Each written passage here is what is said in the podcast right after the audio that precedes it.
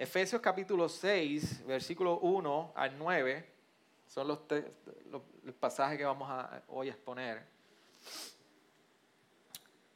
Y dice la palabra de la siguiente manera, hijos, obedeced a vuestros padres en el Señor, porque esto es justo, honra a tu padre y a tu madre, que es el primer mandamiento con promesa, para que te vaya bien y para que tengas larga vida sobre la tierra.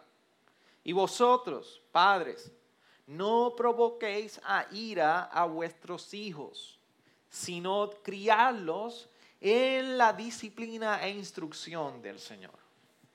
Siervos, obedeced a vuestros amos en la tierra y con temor y temblor, con la sinceridad de vuestro corazón como a Cristo.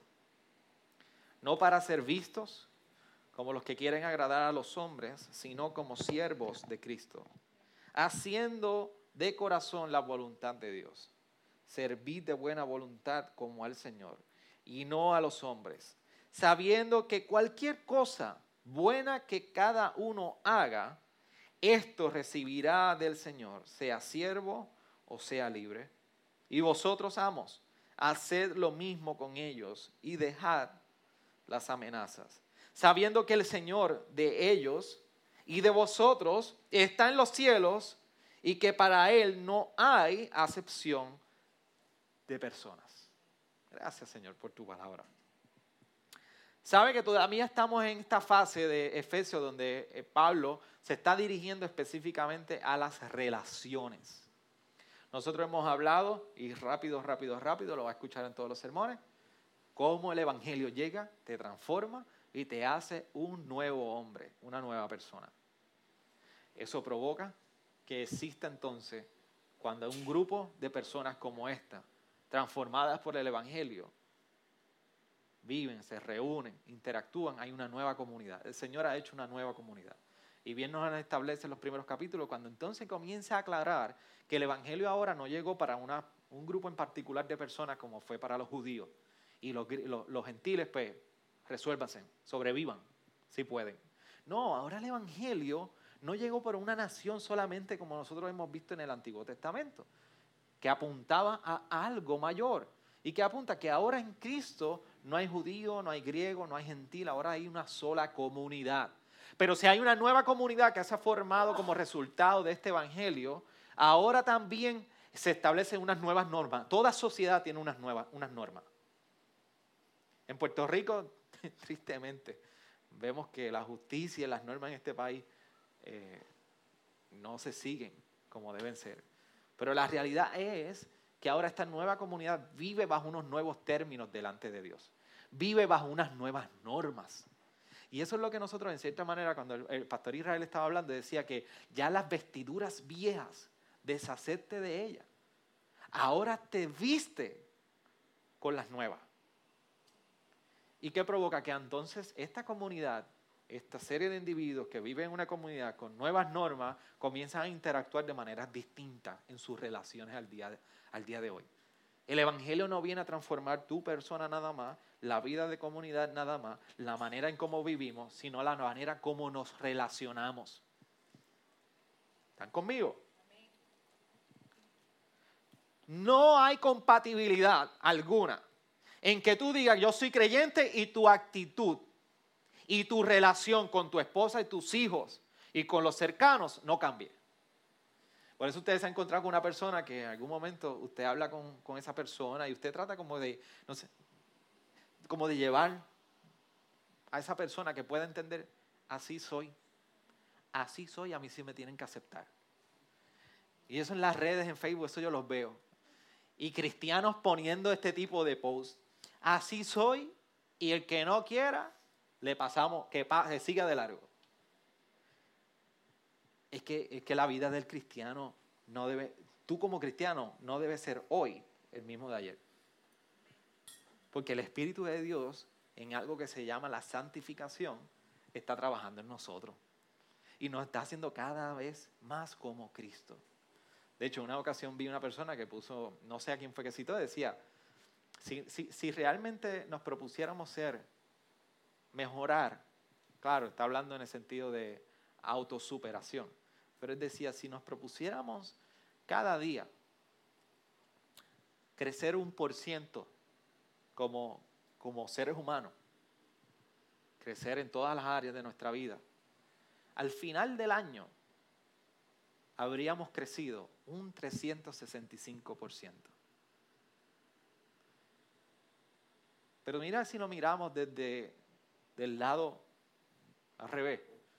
Si nos propusiéramos que el Señor trabajara cada día algo en nuestra vida y le diéramos el control al Espíritu de Dios, como hablábamos en Efesios 5 de la llenura del Espíritu, y que cada día tome un área de nuestra vida más control, más control, al final del año sería muy distinto.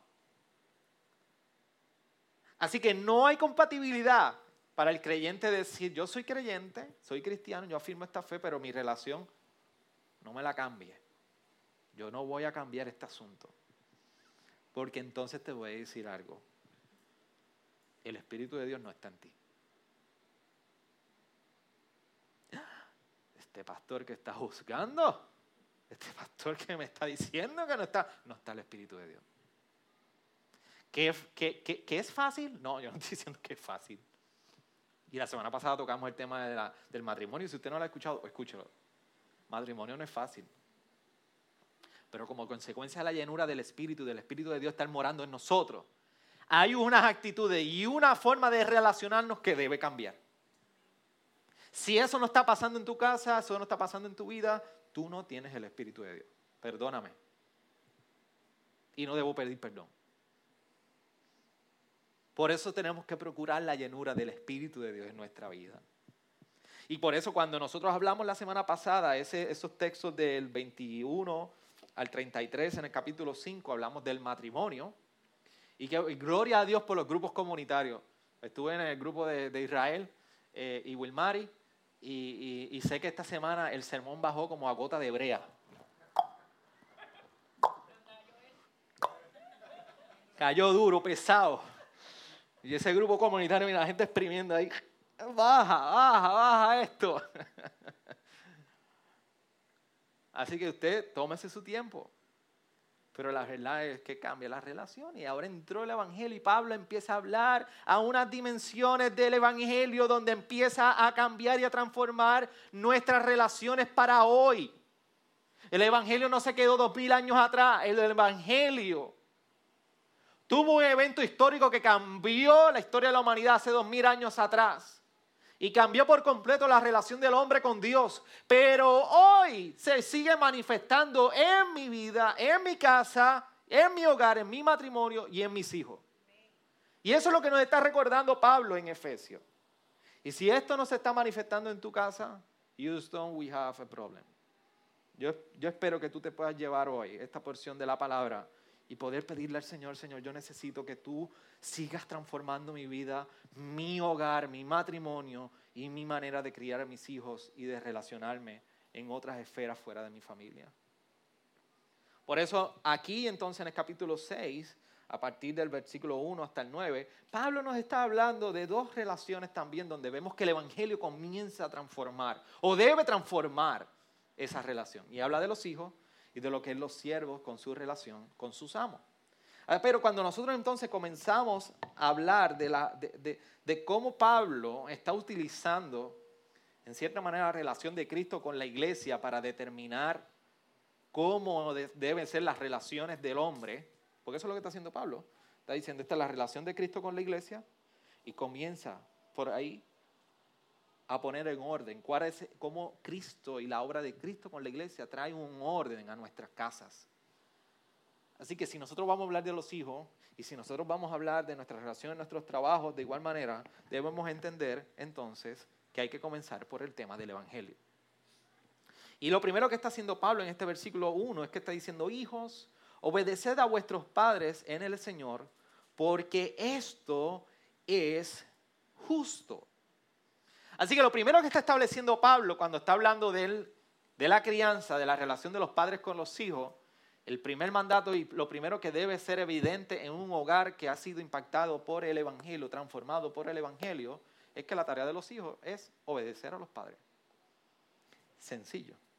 La principal tarea de los hijos es obedecer a los padres. Y esto debe ser testimonio en un lugar donde el Evangelio está presente. ¿Cuál es el fundamento que Pablo está utilizando para decir que los hijos tienen que obedecer a sus padres? Yo les voy a decir cuál es el fundamento y lo vamos a entender ahora. No es el fundamento que, que hemos experimentado. ¿Cuántos, ¿Cuántos tienen hermanos que son bastante contemporáneos? Cuando digo contemporáneos, o sea, que no se llevan más de 6, 5 años de diferencia. Ok, levante la mano. Aquí tengo dos. ¿Quién más? la mayoría de todos nosotros. Así que usted experimentó en algún momento dado estar en esas etapas en el carro, atrás, discutiendo, ¿verdad? ¿Ustedes les pasó? Ustedes y recibieron la ráfaga de bendición, ¿verdad? Esa manifestación del Espíritu que cuando usted iba hablando y ¡Claro! ¡Isa! Y los ponía en orden. ¿Ah? Sacaban la mano ungida. Y al que cogiera. O usted también, yo no sé si su, comprendió, esto, esto, esto, esto eh, déjame decirle algo. Solamente tenemos dos o tres niños aquí presentes. Un buen consejo para ellos. ¿Cuántos de ustedes fueron, fueron resultados de Correa? Yo espero que nadie me llame a servicios sociales porque fui experimentando. Oye, pero a nosotros nos formaron a fuerza de Correa. Y cuando venía ese, el doble, el doble. Ahí. En casa nosotros, nosotros de verdad, mi hermana y yo, no nos íbamos a correr. Sabemos, Neva, que tú corrías. Es evidente, es evidente que tú corrías, eh, lo más seguro. Pero, pero eh, eh, éramos astutos, éramos astutos. Y yo recuerdo que decía, y papi sacaba esa correa a lo Indiana Jones. Cuando teníamos una habilidad que en ese último medio segundo hacíamos para frente. Y esa correa se iba por atrás y no picaba. Y parecía que eso, eso a papi parece y a mami parece que era, no te eches para atrás. Y era peor. ¿Cuántos vivieron eso? y esa puntita después picaba y te decía, ah, qué difícil. Pero este no es el fundamento que Pablo nos está diciendo.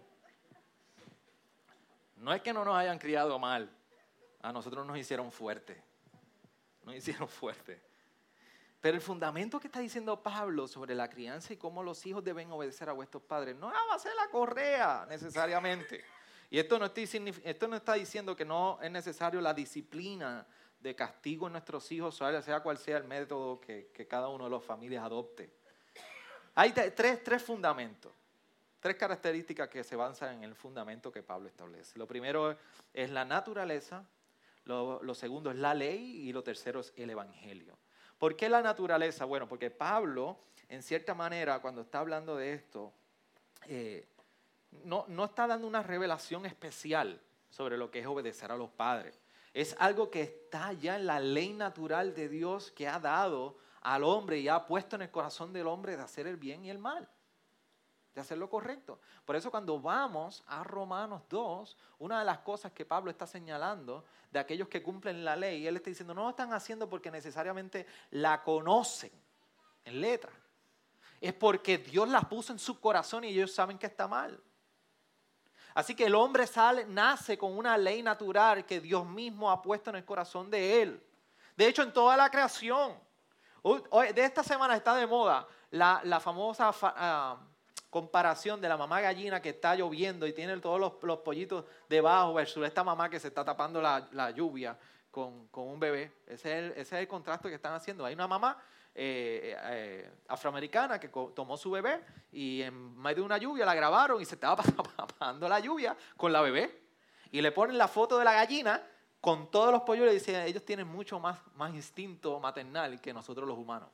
Pero cuando nacen unos patitos, nacen unos pollitos o nazca lo que nazca, usted ve que las crías naturalmente siguen a sus madres. Así que en cierta manera Dios en el ser humano ha impregnado una ley natural que en cierta manera el hombre puede saber lo que está bien y lo que está mal.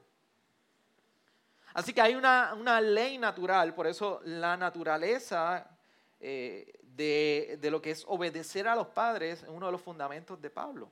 Es un comportamiento estándar en cada sociedad. Tú sabes que si tú le das un cantazo a alguien, no tienes que conocer toda la Biblia para saber cuánto daño hace. Es una ley natural en el corazón del hombre. Lo segundo es la ley. Pero la ley es precisamente la que fue dada en los diez mandamientos. ¿Por qué? Porque no solamente hay una naturaleza, no solo la naturaleza de, este llamado en la ley de Dios natural escrita en el corazón del hombre, eh, sino que también hay una ley revelada. Así que está la ley natural que no ha sido revelada o escrita, que está siendo escrita en el corazón, que fue escrita en el corazón de cada hombre, sino que hay una ley también ahora que fue escrita, como los diez mandamientos. Por eso cuando nosotros vemos que Pablo, en cierta manera, lo que está haciendo es citando Éxodo 20:12, cuando dice, honra a tu padre y a tu madre, que es el primer mandamiento con promesa, para que te vaya bien y para que tengas larga vida sobre la tierra. ¿Y qué sucede? se ha enseñado siempre, fue bien tradicional que se enseñara, que de los, saben que son diez mandamientos, de los diez mandamientos, los primeros cuatro siempre se identificaban como que eran un deber directo hacia Dios. Los últimos seis siempre se identificaban y se enseñaban como si fueran un mandato o un deber contra con, nuestro prójimo. ¿Entienden? Cuando usted mira y analiza los mandamientos, tiene mucho sentido este aspecto porque los primeros van hacia Dios, no harás ídolos, y los últimos no matarás, no codiciarás hacia nuestro prójimo. Pero lo interesante es que los judíos siempre enseñaban la famosa imagen que hoy nosotros heredamos de los diez mandamientos, que es que hay cinco mandamientos en una tabla y cinco mandamientos en otro. Porque ese mandamiento, que es el quinto, el de honra y padre y tu madre, los judíos entendían que era en el renglón de lo que era un deber, no al prójimo, a Dios mismo. Así que se asociaba el honrar y el padre y la madre directamente con un llamado a honrar a Dios. Por eso cuando nosotros estamos viendo todo esto del mandamiento, lo que estamos entendiendo es que fue una autoridad divina que se le fue delegada a los padres. Y que entonces Moisés fue encomendado de compartir esto con los padres. Por eso cuando vamos a Levítico 19, 1 al 3 dice, entonces habló el Señor a Moisés diciendo, habla a toda la congregación de los hijos de Israel y diles, seréis santos porque yo, el Señor, vuestro Dios, soy santo. Pero mire lo interesante. Inmediatamente después de esto dice, cada uno de vosotros ha de reverenciar a su madre y a su padre. Así que en una autoridad divina delegada a los padres, que por medio de Moisés entonces se le estaba compartiendo al pueblo. Así que lo que podemos entender es que en cierta manera la reverencia a los padres fue, fue diseñada para que fuera parte integral de lo que era la reverencia a Dios mismo. Por esto Pablo le está recordando todo este mandamiento de honrar a los padres. Así que tenemos ahora la ley natural, no compartida directamente como la ley en los mandamientos, dos aspectos que Pablo está usando, y uno tercero es el Evangelio. ¿Por qué en el Evangelio, Xavier? Bueno, porque cuando nosotros vemos en el versículo 1 dice, hijos, obedeced a vuestros padres en el Señor. Ya aquí entra el Señor Jesucristo en escena. Y lo que está diciendo es que entonces establece esta relación de obedecer a los padres, debido a la propia relación que entonces pueden tener y tienen con Jesucristo. Ahora, permítame explicar algo. Definitivamente que la caída cambió completo todas las cosas, completamente todas las cosas. Ahora nosotros lo que es la familia que Dios en un momento dado había establecida y la había llamado buena, ahora es una familia que está afectada, quebrantada, ahora está contaminada por rebelión, por pecado, por egoísmo. Ahora nuestros hogares pueden estar infectados y puede tener este tipo de manifestación en nuestras casas de pecado, de rebelión y egoísmo. Y díganme ustedes que los matrimonios no están llenos de egoísmo. Ah, no, usted no. Tú y yo nada más. Tú y yo manifestamos egoísmo. Nuestras casas están infectadas por esto. Las relaciones se quebrantan por el pecado. Entonces ahora tenemos que el amor se ha tergiversado por, por lo que es lujuria. La autoridad que se ha sido encomendada por Dios por opresión. Y ahora tenemos por completo una sociedad fracturada. Y pensamos que las leyes cambian esto. Se me chipoteó esa.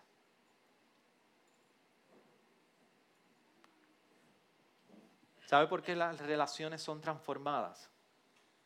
¿Sabe cómo se transforman las relaciones humanas de familia cuando estamos en el Señor? Eso es lo único que puede transformar las relaciones de matrimonio, las relaciones de crianza y de hijos con padres. Por eso ahora cuando nosotros estamos en el Señor y los hijos han conocido al Señor, como dice Colosenses 3:20, los hijos entonces pueden obedecer a los padres con agrado. ¿Por qué con agrado? Porque Colosenses 3:20 dice, porque esto es agradable al Señor. Cuando nuestros hijos conocen, no solamente que van a obedecer porque hay una ley de Dios escrita en los corazones de ellos y en cada uno de nosotros, no solamente porque vemos que en la ley de Dios hay un llamado y hay una relación en que reverenciar a Dios está asociado con reverenciar a nuestros padres. El Evangelio nos viene a recordar entonces que podemos en Cristo obedecer a nuestros padres, nuestros hijos pueden obedecer a sus padres porque esto agrada al Señor. Y porque están conociendo y han conocido al Señor, lo pueden hacer con todo el agrado del mundo.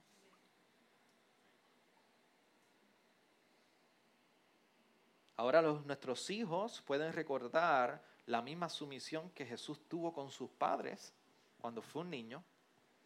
Y ahora nuestros hijos pueden anhelar agradar al Señor, quien es el creador y salvador de todo este nuevo orden. Esa es la responsabilidad de nuestros hijos. Ahora, ¿cuál es la responsabilidad de los padres? Que vemos que comienza entonces a hablar a partir del versículo 4. Dice, y vosotros padres no provoquéis a ir a vuestros hijos, sino criarlos en la disciplina e instrucción del Señor. Si se fijan en ese, ese versículo 4, lo que está presentando Pablo dentro de la imagen de los padres son unos padres que tienen en cierta manera dominio propio, son amables, son pacientes y son educadores de sus hijos.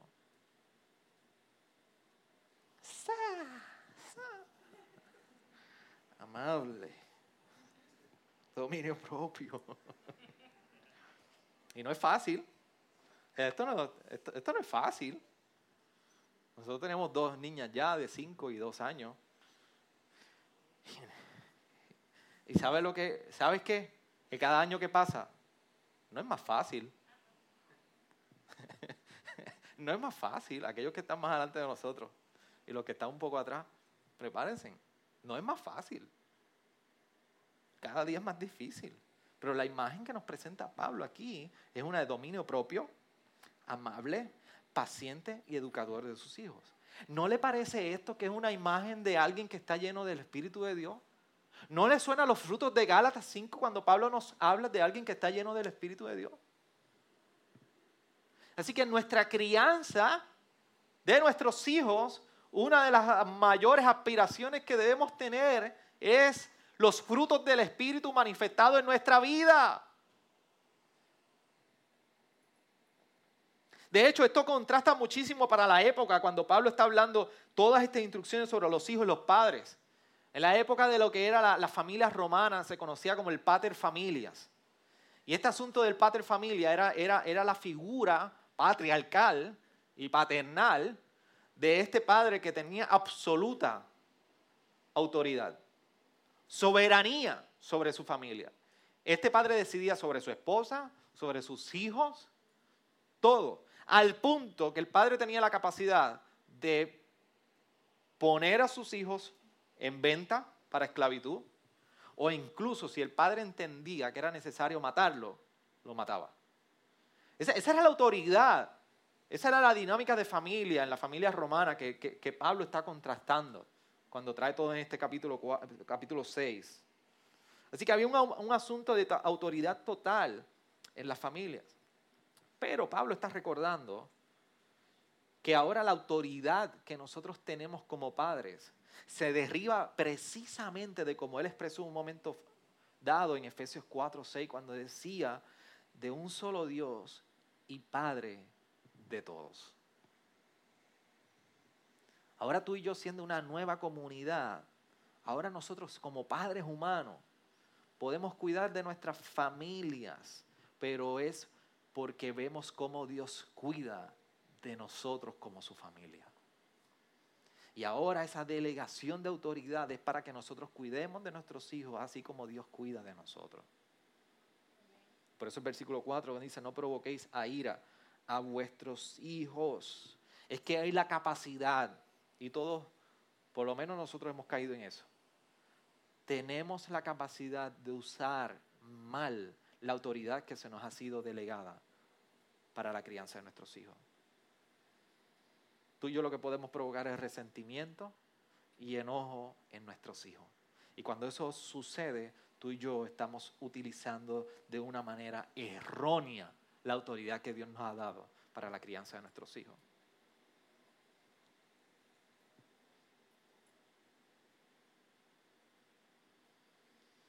Así que como, como nosotros hablábamos en un momento dado de que amar a nuestras esposas representa que amamos en cierta manera hasta que ellas puedan descubrir su potencial en Cristo.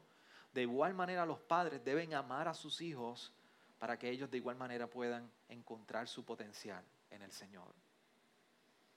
Por eso nos habla esa tercera parte del versículo 4 en el capítulo 6, criarlos en la disciplina e instrucción del Señor. Así que esto va directo a la pregunta que tú y yo nos debemos hacer y que debe estar en la cabeza de tu, de, como padre cómo criamos nuestros hijos. Esa es la gran pregunta que todos nosotros los padres, hasta que un día se vayan de nuestro hogar, tratamos de contestarnos. ¿Cómo crío a mis hijos? Por eso cuando llega el día difícil de nosotros bregar con los hijos y se levantaron esa mañana, que de ángel no tiene nada, esas dos criaturas ¿Dónde fueron engendradas? ¿De dónde salieron? Tan tiernas que eran pequeñas. Y mira, están, como yo digo, como un gremlin. Es agua y parece que te quieren comer. Señor, ¿qué hago? Señor, pon tu mano porque si la pongo yo se pierde aquí la paciencia. Se pierde el dominio propio. Pero qué ternura cuando nacieron. ¿Qué pasó? Nosotros nos preguntamos lo mismo con una de ellas. Dormía gran parte de la noche. Y hoy es la última que se duerme. ¿Y sabes qué? La primera que se levanta.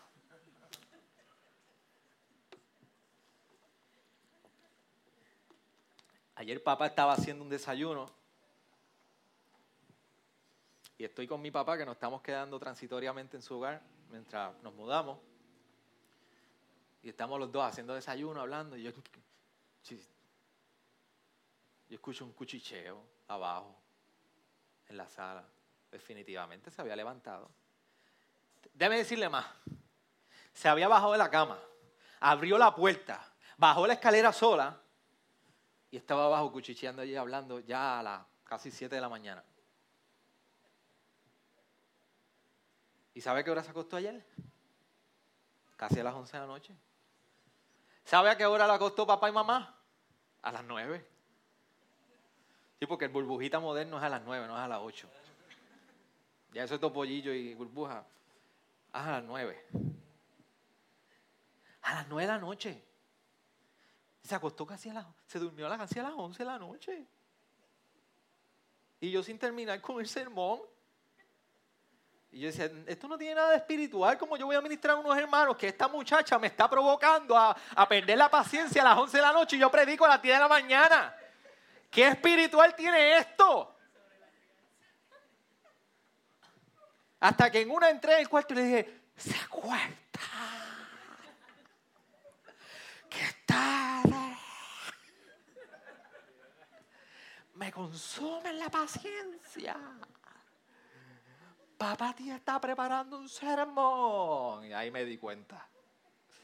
Y ellas dos. Esto no es fácil. Todos los días nos preguntamos cómo criamos a nuestros hijos. Ayúdanos, Señor. Pero para esto no hay un chapulín colorado. Para esto no hay un chapulín colorado que cuando tú preguntabas, ¿quién podrá ayudarnos? Pero sí el Señor nos da el consejo, nos dice que la manera de nosotros criar a nuestros hijos es la disciplina e instrucción del Señor. Y, para, y, sencillo. Y déme decirle algo, porque esta manía está en las iglesias. La iglesia no tiene responsabilidad de tus hijos. La iglesia no está llamada a enseñar el evangelio a tus hijos. La iglesia no está llamada a corregir a tus hijos. La iglesia no está llamada a estar cuidando de tus hijos.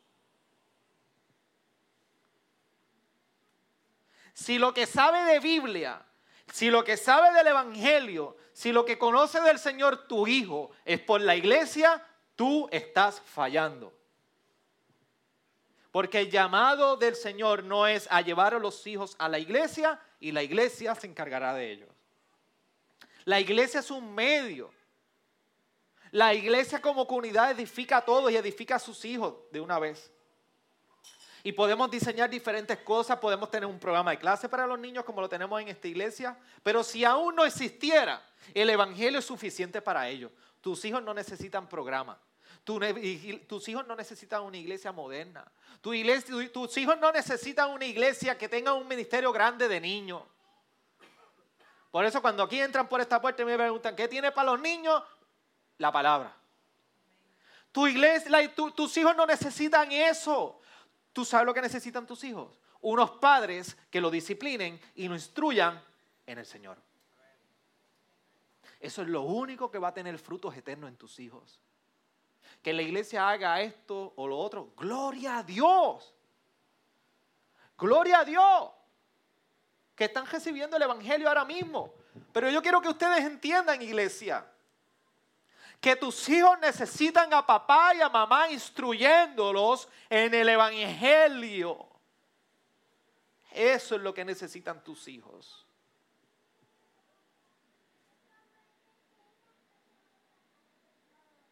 Por eso, en palabras resumidas, como estaba diciendo, instrucción lo que se refiere es a una educación verbal. Instruimos, enseñamos a nuestros hijos. La disciplina a lo que se está refiriendo es un entrenamiento de nuestros hijos. Un entrenamiento por disciplina. Aquí hay muchos que cogen bicicleta y cogen. ¿Dónde están? Levanta las manos.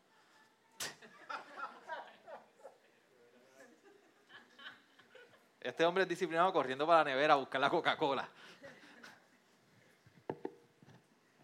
Pero ¿cuántos corren aquí? ¿Cuántos están corriendo? Ahí está Xiomara, Juan, Iván también, Fe, Feli. Ok. Mario, no baja la mano, Mario. ¿Qué se requiere para que esta gente pueda correr lo que corren? Disciplina. Entrenamiento. Nuestros hijos necesitan entrenamiento. Y cuando se usa esta palabra de disciplina, lo que se está hablando es que incluye entrenamiento por disciplina, incluye corrección e incluye castigo. En el original, esa palabra es lo que representa. De hecho, es lo mismo, es la misma palabra que se está utilizando en Hebreos 12, cuando habla de la disciplina de igual manera. Por eso en Hebreos 12, específicamente en versículos 5 al 6, dice, además habéis olvidado la exhortación que como a hijos se os dirige. Hijo mío, no tengas en poco la disciplina del Señor. ni te desanimes al ser reprendido por él. ¿Cuál es la connotación de disciplina que está hablando en hebreo? Es de corrección, de reprensión. Porque el Señor al que ama disciplina y azota a todo aquel que recibe por hijo. Aquí no está hablando de un cariñito, papá. Hablando de corrección. Y es la misma palabra que se está utilizando en Efesios capítulo 6, versículo 4. Así que el problema que estamos teniendo es que cuando vemos tanto abuso y una mala ejecución de la disciplina, entonces lo que vemos es ausencia de disciplina. Pero lo opuesto a la mala disciplina no es ausencia de disciplina. Lo opuesto a la mala disciplina es la verdadera disciplina en el Señor. Pero lo interesante de esto, y escúchame bien, Padre, sino criarlos en la disciplina e instrucción del Señor. Es que el, único, este, el propósito no es simplemente que nuestros hijos se sometan a nuestra autoridad como padre. Es que nuestra autoridad como padre, ellos puedan conocer y obedecer al Señor. Por eso nos dice, en la instrucción y disciplina del Señor. Por eso los llama a obedecer a los padres en el Señor. Y vuelvo y lo repito, el propósito no es simplemente que ellos se sometan a la autoridad nuestra como padres, sino es que a través de esa autoridad como papás, ellos se sometan y conozcan al Señor. Por eso yo te pregunto, el ejercicio de la autoridad como padre en tu casa, ¿está llevando a tus hijos a conocer al Señor?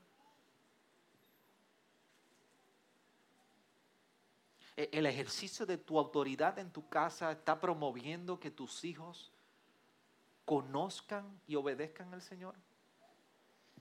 ¿O se trata más de que esta es mi autoridad y tú te sometes a ella. O es que en el ejercicio de tu autoridad, tu autoridad habla de que hay una autoridad mayor que se llama el Señor.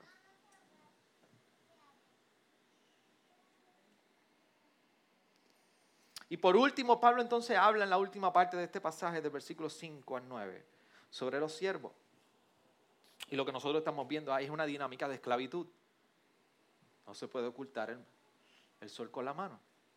De hecho, en el momento que Pablo está escribiendo, se cree que en Roma había alrededor de 60 mil esclavos. De hecho, en el 1873, cuando en Puerto Rico se abolió la esclavitud, habían alrededor de 29 mil esclavos que fueron dejados en libertad. Así que, mira, Pablo está hablando de unas relaciones aquí, padre, hijo, siervo y amo, Y algo que nosotros no podemos ignorar es que realmente la esclavitud fue un proceso de deshumanización por completo. Y nosotros lo podemos ver en cierta manera si estudiamos un poquito más cuando las leyes se establecieron en Roma. Y en todo este proceso de la esclavitud los esclavos no tenían nada de derecho. Nada de derecho. De hecho, hace poco yo vi un video de cómo, cómo en Estados Unidos hablaban estos pastores de la dinámica, dinámica de que um, de los esclavos que, tenían sus hogares en el mismo hogar de los, de los amos, y cómo la mujer afroamericana o la mujer de, eh, de raza negra tomó un rol tan importante y tan fuerte en la educación de sus hijos que hoy día hemos heredado eso. Porque mientras el esclavo iba a trabajar las tierras, la madre se quedaba con sus hijos y era ella quien educaba, quien instruía en el Señor y era ella quien se dedicaba a llevar el Evangelio.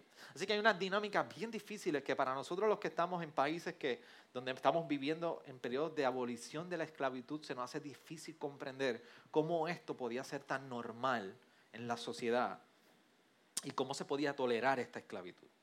Pero permítame, antes de llegar a un punto sobre eso en específico, aclarar entonces qué es lo que Pablo está haciendo. Pablo, está haciendo un llamado y les está haciendo un llamado a los siervos en versículo 5, le está diciendo, obedezcan a sus amos. Y tienen que obedecerlo con integridad. Y lo obedeces como si fuera a Cristo y como siervo de Jesucristo. Pablo está cambiando por completo la dinámica relacional entre amos y siervos. Y está poniendo el siervo que corresponde y el amo, el amo que corresponde servirle. Y ahora le está diciendo que entonces la tarea mundana de ellos, de la esclavitud y de servir a un amo, ahora tenía que ser absorbida por una mayor preocupación, como dice en el versículo 6. La voluntad del Señor, la voluntad de Dios. Y agradarle a Él. Ahora había una mayor preocupación que Pablo trae ante los siervos. Tu preocupación no debe ser simplemente servir a tu amo, es que ahora hay una mayor, es que tú hagas la voluntad de Dios, aún en tu labor. Esto es lo que agrada a Cristo. Por eso el versículo 6 está diciendo, no para ser vistos como los que quieren agradar a los hombres, sino que como siervos de Cristo, haciendo de corazón la voluntad de Dios. Así que la voluntad de Dios no estaba dependiente de las circunstancias del siervo. ¿Qué relaciones tiene esto con nosotros? El mismo principio se trae a nosotros en nuestras áreas de trabajo. Trabajar es un don de Dios que fue establecido desde el inicio y como toda relación, el pecado ha venido a tergiversar por completo lo que significa el trabajo. Si usted tiene que entender y abundar un poquito más sobre esto, búsquese el sermón que llama, se habla, habla del Evangelio para la vida el trabajo, y ahí lo explicamos completo. Pero en este momento dado nosotros vemos este mismo principio que aplica al trabajo. ¿Y cuál es la necesidad de estos siervos en su trabajo, en su rol? Lo que le está diciendo Pablo es, tomen a Cristo y pónganlo frente a ustedes. Trabajen, sirvan, y vivan para Él. Y es lo mismo que sucede en nuestro trabajo. Tenemos la misma necesidad de nosotros ver a Jesucristo, ponerlo delante de nosotros y trabajar como si fuera para Él. Por eso el que aquella persona que ama de casa, sirve en su casa, hace la comida, no como si fuera para sus hijos y para su esposo, como si fuera para Cristo mismo. Por eso, para aquel que trabaja en un negocio, sirve y hace y deshace en ese negocio, no como quien hace para los clientes, es como si fuera para Cristo mismo. Por eso que aquel que trabaja en un empleo regular de 8 a 5 a nómina, trabaja de igual manera, no para su patrono, sino como si fuera para Cristo mismo. Porque en este siglo era la esclavitud. Pero hoy, usted mañana se va a cortar de su pastor cuando tiene que ponchar en aquel ponchador a las 8 de la mañana y no puede salir hasta las 5 de la tarde.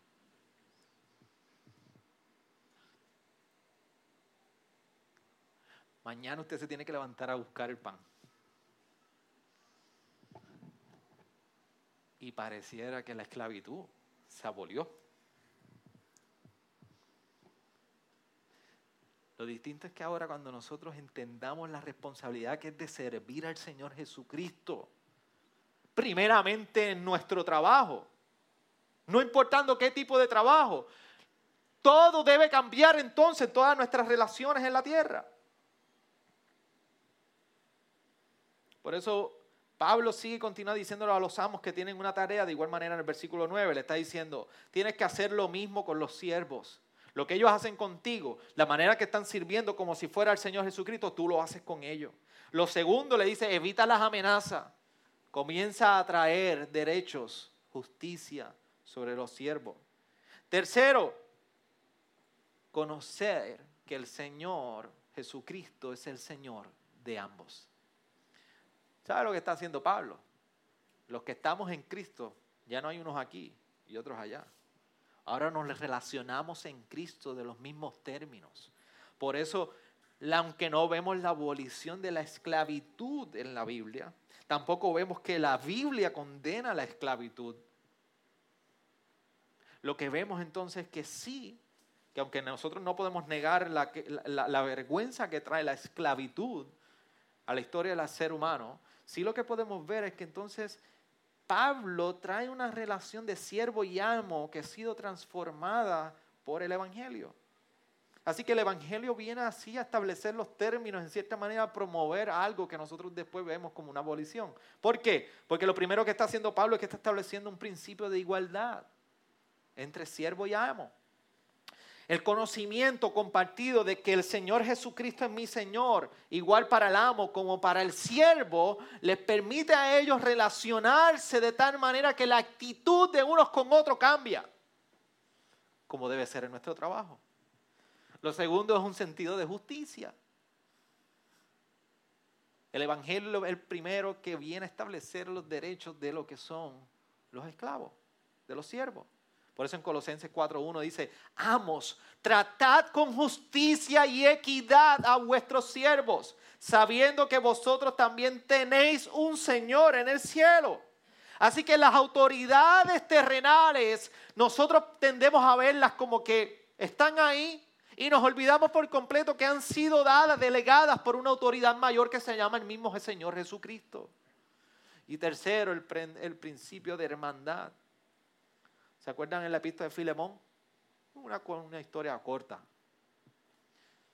Está más interesante que, que Velvet, que, que, la casa de papel. Le hace esa historia interesante de Filemón y Onésimo. Un esclavo y un amo. Y cómo el Evangelio viene a redefinir la relación entre ellos. Y cómo Pablo interviene en esta gran novela. Y dice, recíbelo, no, la, como un hermano en la fe. Por eso Gálatas nos recuerda cuando nos dice, pues todos sois hijos de Dios mediante la fe en Cristo Jesús. Gálatas 3:26. Y un poco más adelante el versículo 28 está diciendo, no hay judío, ni griego, no hay esclavo ni libre, no hay hombre ni mujer, porque todos sois uno en Cristo Jesús.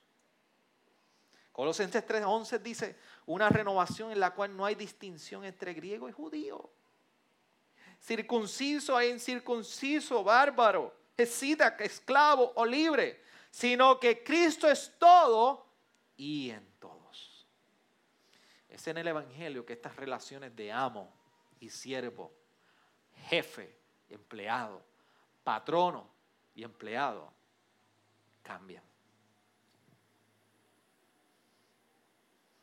¿Qué representa todo esto entonces de padres, hijos, esclavos, amo?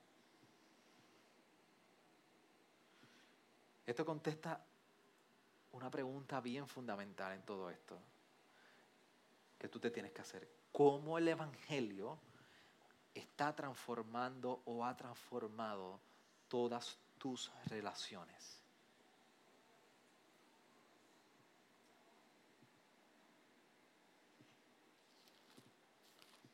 Es el Evangelio el que viene a redefinir cómo tú y yo nos relacionamos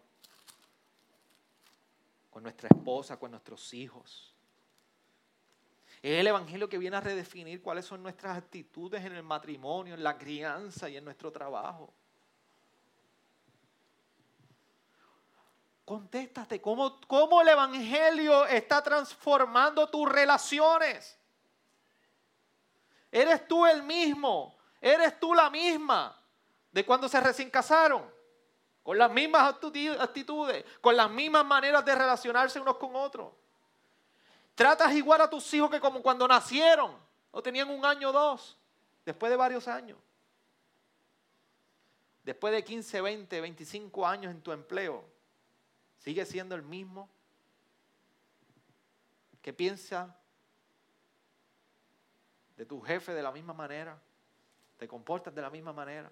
¿Te relacionas con los empleados de la misma manera? ¿Eres vago o vaga?